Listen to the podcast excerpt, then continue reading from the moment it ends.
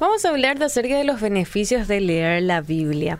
Primeramente es que tenemos un mayor porcentaje para poder compartir tu fe con otras personas. Si leemos continuamente la Biblia, vamos a estar más inspirados a querer a compartir de nuestra fe con otras personas.